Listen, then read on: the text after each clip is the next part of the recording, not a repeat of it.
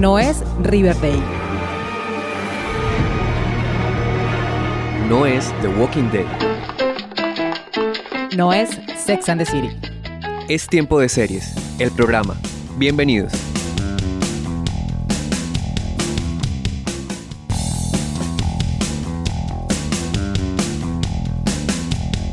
Seriefilas y seriefilos del mundo, maratoneras empedernidas, consumidores de series. Yo soy Catalina Serrano y les doy la bienvenida a un nuevo episodio de la sexta temporada de Tiempo de Series, el programa. Les recuerdo que pueden seguirme en mis redes sociales, arroba tiempo de series by cats, en Instagram y en el canal de YouTube. En Twitter me encuentran como arroba tiempo de series. Allí me pueden dejar sus comentarios, sugerencias, opiniones y recomendaciones seriéfilas para que sigamos creciendo en esta comunidad amante de la serie.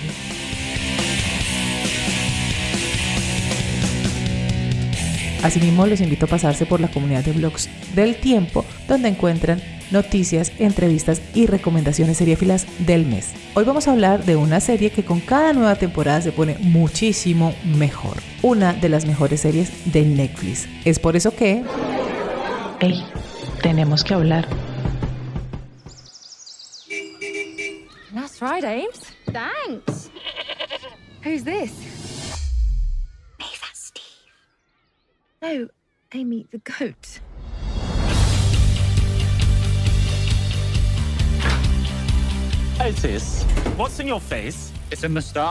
Escuchamos de fondo el tráiler de la tercera temporada de Sex Education, serie creada por Laurie Num, que en esta nueva entrega continúa explorando el sexo desde el humor y profundizando en temas sociales muy importantes con gran sensibilidad, algo que a mí me encanta.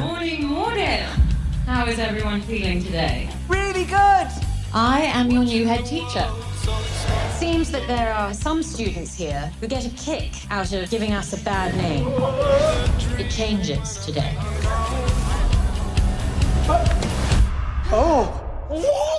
Un nuevo año inicia en Mordel con la llegada de Hope, la nueva rectora del colegio interpretada por Jamie McCreer, quien busca que el colegio sea nuevamente el pilar de excelencia que fue años atrás.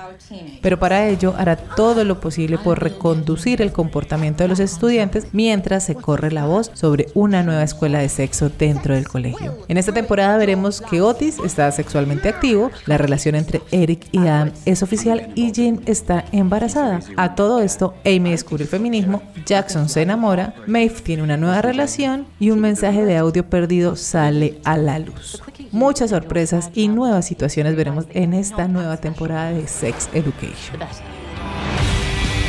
Listen up, everyone. We're all gonna die. Whoa! Come on! We live in completely different worlds, Amy. I just want to be the old me again. You may never be the old you, but that's okay. You can make things better. Y para hablar de Sex Education, la tercera temporada, me acompaña hoy Juliana Baunza. Ella ya no necesita presentación, ella ya la fichamos para este podcast. Juliana, bienvenida a Tiempo de Series y gracias por estar aquí. Gracias por invitarme una vez más, me encanta. Me encanta hacer estas apariciones en tiempo de series.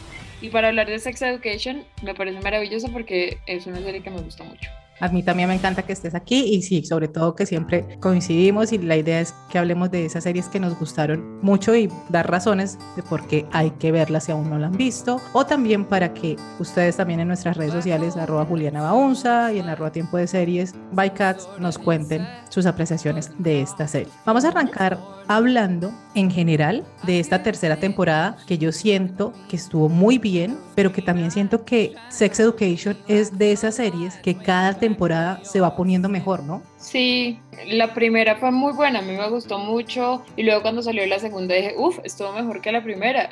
Y ahora con esta dije, uff, estuvo mejor que la primera y que la segunda.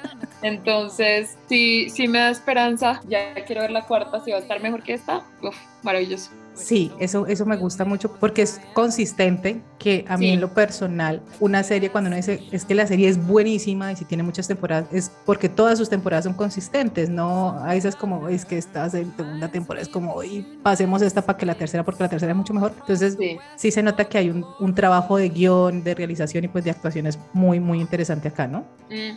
Y, y como que cada personaje, o sea, cada actor y cada actriz con sus personajes, obviamente por el paso del tiempo y entre más episodios haya, pues mejor lo pueden hacer, que es profundizar en la vida interna y los pensamientos y la personalidad de cada uno de sus personajes. Entonces, eh, siento que Eric cada vez es un mejor Eric. Adam cada vez es más interesante, o sea, todos los personajes cada vez dan más y eso me parece muy chévere. En esta temporada pasó, digamos, con Ruby, que en las dos temporadas anteriores era como la típica Mean Girl. Ya acá le dieron una nueva capa y la amo. Estoy absolutamente enamorada. Sí, yo creo que es una de las sorpresas de la temporada del personaje de Ruby porque eso que tú mencionas es muy cierto y es que en esta tercera temporada pudimos profundizar más en la psicología y en lo que hay detrás de cada uno de los personajes, ¿no? En la primera temporada solamente estábamos enfocados como en Maeve, Otis, eh, Jane, que es la fantástica Gillian Anderson, y en Eric, pero cada temporada también el reparto coral va creciendo y no solo que va creciendo, sino que también cada uno va teniendo tramas y va teniendo arcos bastante interesantes, ¿no? Entonces no nos quedamos solamente con la historia central y la relación entre Otis y Maeve, sino que hay un universo muy chévere en todos los estudiantes de Mordale. Sí, y muy diverso, eh, no se siente tan forzada. Obviamente sí es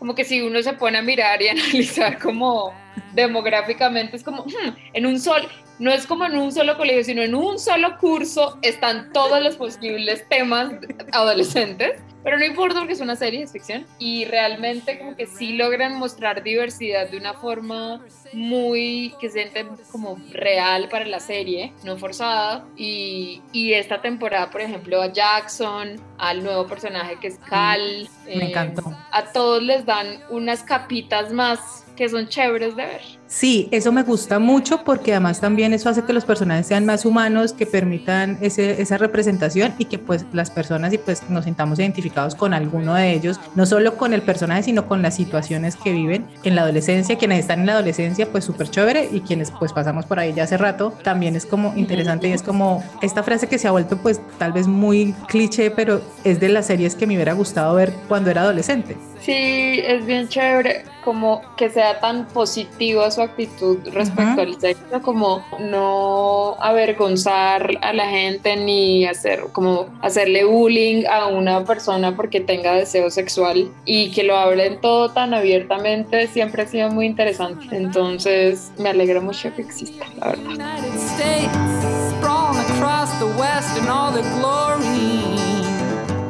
Entremos a hablar de los personajes. Ah, tú mencionabas ahorita el personaje de Cal, que a mí me encantó muchísimo el desarrollo de este estudiante, porque además también es la representación de las personas no binarias que aquí vemos en el colegio con la llegada de la nueva directora, lo difícil y complicado que es encajar en en un mundo binario en donde o somos mujeres hombres o faldas y pantalones, pero no hay espacio para estas personas que no se identifican con ninguno de los dos géneros, ¿no? Exactamente, y como que la, la lucha de Cal por como reafirmar su identidad y no querer encasillarse en nada es una de las cosas más interesantes de la temporada, sobre todo en esa conversación que ella tiene con Jackson. obviamente acabamos de hacer spoilers, entonces demás. Eh, sí, advertidos desde ya. Sí, se empieza a sentir atraído hacia Cal y en un momento Cal le dice como, pero momento, tú entiendes que si estamos en una relación, esto es una relación queer, ¿cierto? Y él es como, ¿what? ¿Cómo así?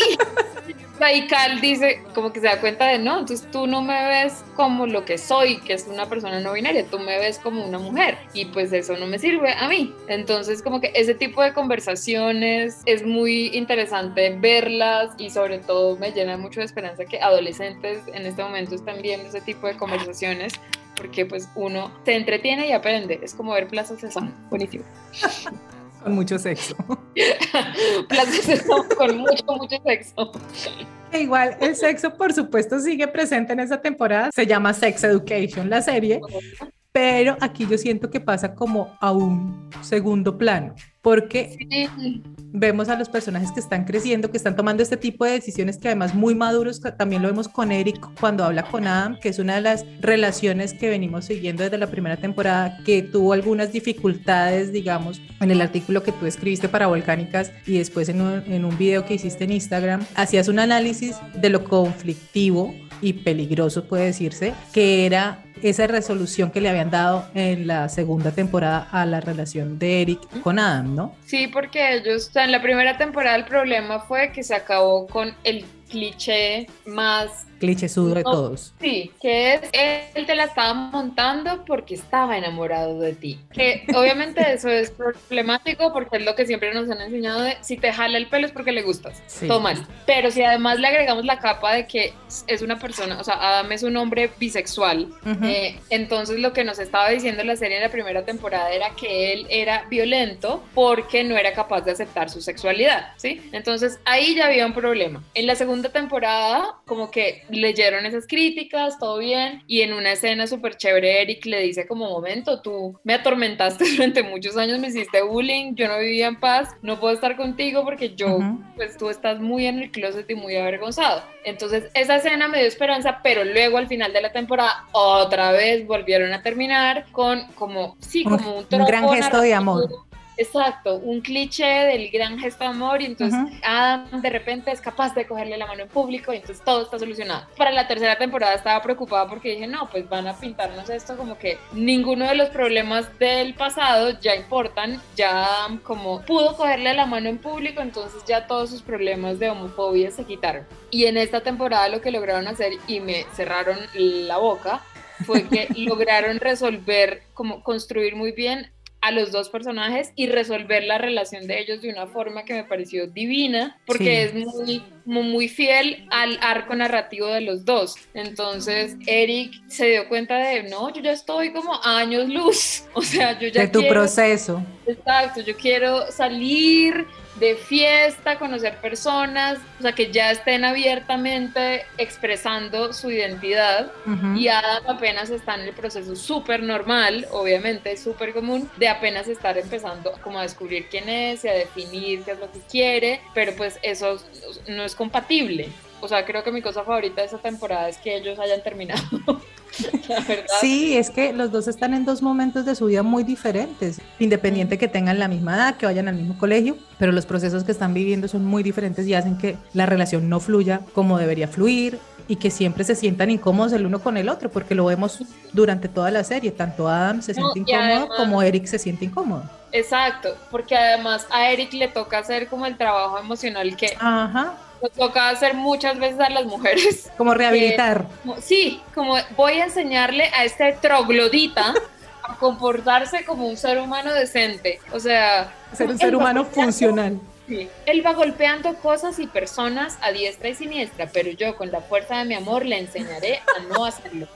Y es como, no, él tiene que aprender por sí mismo, ¿sí? Entonces me parece más chévere que Adam cambie porque él quiere cambiar, que cambie por él y no porque quiere estar con Eric. Me parece mejor. Pero además de esto, Adam es alguien que jamás va a entender muchas dimensiones de la vida de Eric, que es un joven negro de papás eh, africanos, entonces es como inmigrante. Sí, claro. Esas son cosas que él nunca va a entender y cuando Eric ya estuvo en Nigeria y estuvo rodeado de personas queer como él y como de ascendencia africana o africanos directamente queer, entonces ahí dijo como esto, esto es mi mundo, esta es mi gente, sí. Y Adam nunca le va a poder dar eso. Entonces, por el bien de los dos, por la mejor construcción de cada personaje, me parece fantástico que hayan terminado así como me sorprendieron con Eric y Adam, que yo decía, esta relación no, eh, esta serie no va a saber cómo resolverla, y lo lograron. Me sorprendió también mucho que de repente me hicieran hacerle barra a Otis y Ruby y no a Otis y May. Fue como, ay, bueno,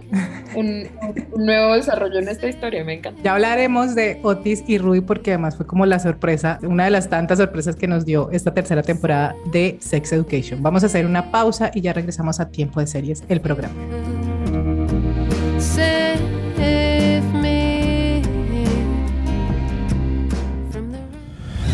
Únete a la comunidad de seriéfilos y seriéfilas más grande del mundo siguiendo las redes sociales de Tiempo de Series by Cats en Facebook, Twitter e Instagram. Y escúchanos también cuantas veces quieras en Spotify, Evox y Deezer y demás plataformas de audio.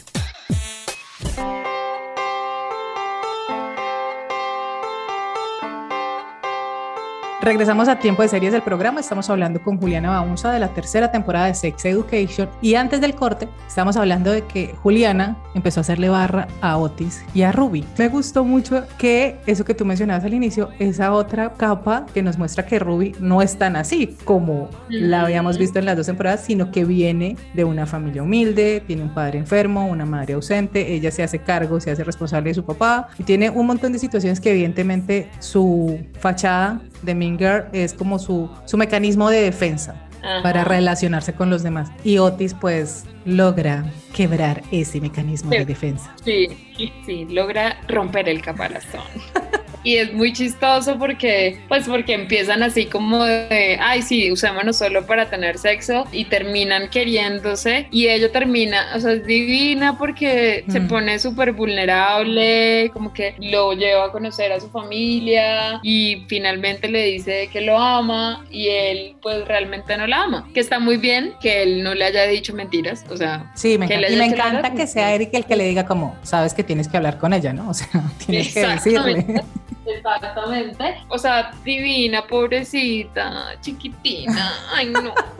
y me gustó mucho eso, como, porque realmente ella no fue como que, ay, bueno, eh, me enamoré de Otis y ahora soy un amor de persona con todo el mundo. No, ella sigue siendo como súper fría, como siempre ha sido. Es súper honesta con él y es como, no, mira, tú me gustas, te quiero ver y te amo. Y él, pues, realmente está enamorado de Maeve. Mm. Entonces, no le puede devolver el te amo. Y pues ahí vamos a Maeve, que primero está con Isaac, y luego que Otis, y que Isaac, y que Otis, y termina diciendo que Otis, pero luego dice, no, me voy a Estados Unidos a estudiar. Ay, sí, yo, eh, o sea, Evidentemente yo quiero que al final iba a pasar seguramente, la creadora lo va a hacer por supuesto, pero yo siento que la relación de May y Otis y que si bien por supuesto está muy bien escrita y todo lo demás, pero a mí me parece que, que se cogen de ese tropo de la pareja desde la primera temporada que sabemos que hay tensión sexual ahí, que va a pasar algo que pasa, no pasa, pasa, no pasa, van y vienen, van y vienen. Sí, sí, sí. Entonces yo siento que eso le juega un poco en contra a la pareja porque terminan siendo más interesantes otras parejas que estamos viendo como Cal y Jackson, como Adam y Eric, como Ruby y Otis, como hasta Maeve con Isaac, o sea, Sí, sí, Y de los personajes principales nos vamos diciendo como, bueno, pucha, sí, esto se va a resolver cuando se acabe la serie. ¿Para qué nos expresamos? Exacto, que el, día que, el día que estén juntos, entonces ya va a ser como, ay, bueno, ya están juntos, X, X. Exacto. Como ya, ya han dado tantas vueltas que, ay, ya, supérense entonces. Sí, bésense, por favor. Sí. Igual en el momento en el que se besaron fue demasiado no, por, fue como, oh, por fin. No, y, brincadera y la grité, yo grité y todo como, ¡yay! Por supuesto, pero... Es una pues, escena divina. Esta, o sea, todas las temporadas como que visualmente siempre ha sido muy linda esta serie, pero esta temporada en especial, yo todo estaba como, wow, qué linda esta escena. Y esa en la que ellos se besan, que están como en la estación de gasolina, de noche, como luces, está oscuro, pero hay luces de neón y se van Además que el, discurso no se lo dicen a los ojos como la típica escena romántica mirándose de frente nada, sino cada uno está muy separado del otro y está mirando cada uno como al horizonte a otro lado, porque está muy como lo que Adam empezó a hacer para poder expresar sus emociones, que no me miren a los ojos ni me miren la cara para poder decir lo que siento. Exactamente. Pues satisfactoria, pero pues sí, ya. O sea, si no están juntos la otra temporada, ya nunca les pongan juntos porque qué aburrimiento. Ay, que sí, vamos a estar juntos, que no, que sí, que no, que la próxima va a ser, no sé, aparece telenovela. Aparece la hermana, la gemela malvada de Maeve. no sé. Y es que es muy Rachel y Rose, que pues ya lo vimos en Friends y pues no, parece es como Marimar, o sea, en algún momento le va a dar amnesia a uno y se le va a olvidar que no, sería terrible. Colorado Springs, a coal mining town. Además, Mike tiene muchas cosas que resolver también. Esto, su problema familiar también es muy, muy complicado. Me pareció también muy chévere como que en el personaje de Maeve vimos esa transformación de empezar a confiar. Porque también a mí en lo personal me molesta un poco el personaje de Maeve. Entiendo por qué es así de no quiero que me ayude. Y por qué es así súper orgullosa de yo puedo salir adelante sola. Y es como, no bebé, o sea, también esta señora te puede dar una casita, Amy te puede ayudar o sea, déjate ayudar porque no, no podemos solos en el mundo. Sí, ay, Amy es espectacular. Es, yo la amo. Mis personajes favoritos son número uno, Eric, número dos, Amy. Sí, total. Eh, la amo, es muy chistosa, con su cabra espectacular, muy buena amiga. O sea, Maeve de verdad, yo era como, vieja, cállate, di gracias y ya. O sea, Agradece, ay, sea agradecida, por favor. mi mejor amiga me gastó un viaje a Francia. Sí, sí, no sí. puede ser, qué desgracia. O sea, ¿Por qué la vida es así conmigo? O sea, no. exacto.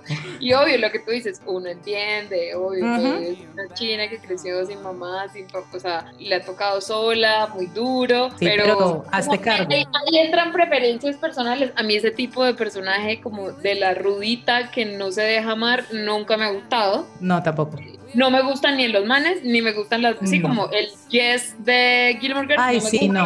Como el traumado que es callado y que no deja que nadie se le acerque, pero luego se vuelve sensible con una persona. Eso no me gusta ni en personajes femeninos ni en personajes masculinos. Todo bien con Maeve, pero, pero ya. Sí, no, o es sea, como po- hazte cargo, voy a terapia, haz algo para hacerte cargo de, de esa situación emocional que tienes. Sí, a mí también esos personajes me, me molestan. Y lo de Amy me gustó muchísimo, que eso también creo que es un punto a favor de la serie, y es que el trauma de la agresión sexual que tuvo Amy en la segunda temporada en el bus, lo siguieron tratando, y aquí entra Jane también como esta terapia para ayudar, porque también fue chévere ver que no solamente en ese momento de sororidad que hubo en, la segunda temporada, ya, con eso ya está solucionado el trauma, ya, ya pasó, ya nos olvidamos y seguimos así, sino que es un tema que está a largo plazo y que hay que trabajar y que de todas maneras sigue afectando a, a la persona, así hayan pasado cosas chéveres. Exactamente. Y me encanta además que hayan elegido que el,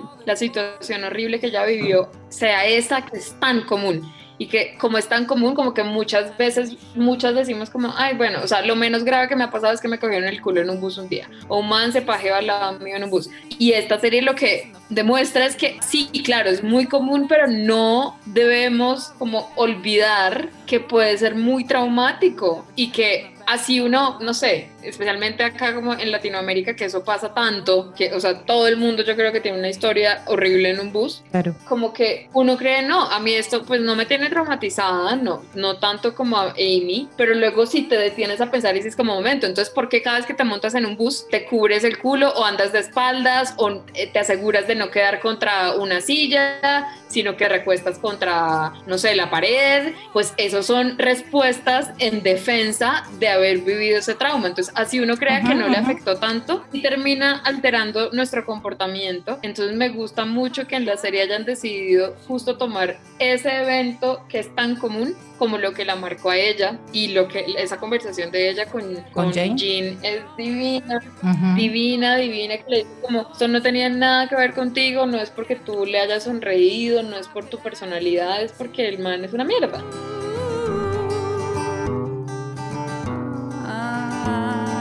Para ir finalizando que me gustó mucho de la serie es que también en esta temporada creo que se le da más relevancia y vemos más los personajes adultos. Jacob, Jane, el papá de Adam, la mamá de Adam, los profesores también. Entonces esa profundización en ellos también me gustó mucho por ejemplo ver y conocer qué fue lo que pasó Sí. entre Jacob y su esposa es fantástico que uno dice como ah pobre si es un viudo y es como ah, ah había otra cosa ahí Ujú, Muy interesante, no, y ese episodio final en el hospital, la llorada que me pegué, o sea, no es normal, y, y me gusta mucho eso, como ver que la relación con Jacob no es como, ay, ya, los adultos todos lo tienen resuelto, sí. Como no, también, también a veces no saben qué hacer y a veces también se comportan como idiotas. Y el reclamo Y de Otis a Jay me gustó mucho, como tú metes a Jacob, metes a Ola, o sea, nos haces creer que eso es una familia y después no funciona y otra, o sea, que también es eso, como los adultos hacen cosas que por supuesto directa o indirectamente afectan el desarrollo de los adolescentes y de sus hijos, Exactamente. así no tengan que ver con ellos directamente. Entender que los papás son personas que la cagan es una lección muy importante de la vida.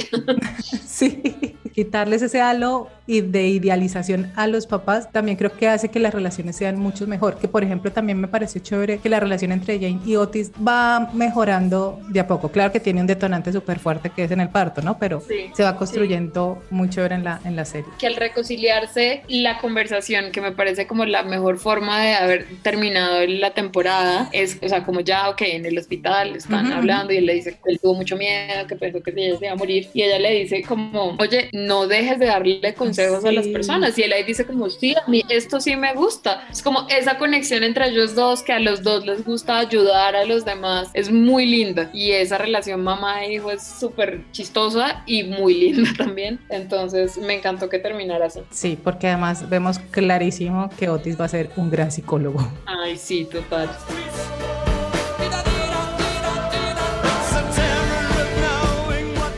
Pues Juli, no sé si nos faltó algo por decir, creo que todo está dicho y hemos dado No, un mundo no. de razones para Sí. que vean Sex Education. Sí, por favor, véanla, estuvo- muy buena y ojalá no se demore tanto en salir la cuarta. Así es, porque ya está renovada para cuarta temporada, que además alegró muchísimo a los seguidores y a quienes amamos esta serie. Pues Juli, como siempre, un placer hablar contigo de series y de series que nos encantan. Espero tenerte nuevamente muy pronto. Gracias por invitarme, siempre me encanta hablar contigo. Ya nos veremos y nos oiremos también próximamente, supongo. Así es. Y, y, pues vayan a ver Sex Education si no lo han hecho.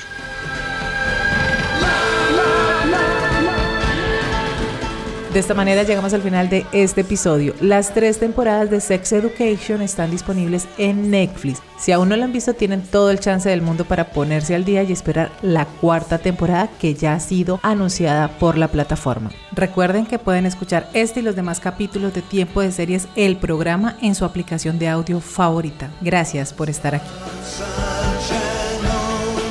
Tiempo de Series el programa es una idea original de quien les habla, Catalina Serrano, con la producción de Julián Cala. Tiempo de Series es posible gracias al apoyo de la emisora virtual Estación V de la Facultad de Comunicación Social Periodismo de la Universidad Pontificia Bolivariana en Bucaramanga. Para apoyar este proyecto, las invitamos y los invitamos a que nos den una puntuación en la aplicación de audio donde nos escuchan. Comenten, compartan y recomienden este podcast entre su círculo social para así llegar a más seriéfilos y seriéfilas que siempre están buscando qué ver los fines de semana. Todas, absolutamente todas estas acciones nos motivan muchísimo para seguir haciendo este programa y seguir generando comunidad alrededor de lo que tanto nos gusta, las series de televisión. Así que sigamos conversando. Nos escuchamos en una próxima. Chao.